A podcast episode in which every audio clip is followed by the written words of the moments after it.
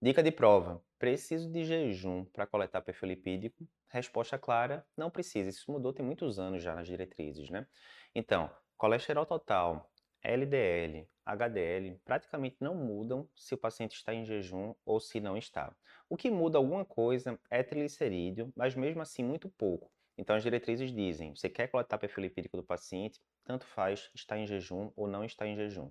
Quando é que eu vou ter que pedir para o paciente coletar em jejum? Quando ele já coletou uma primeira vez e o veio muito alto, acima de 440 via de regra, você manda ele repetir em jejum. Tirando isso, tanto faz, não precisa de jejum.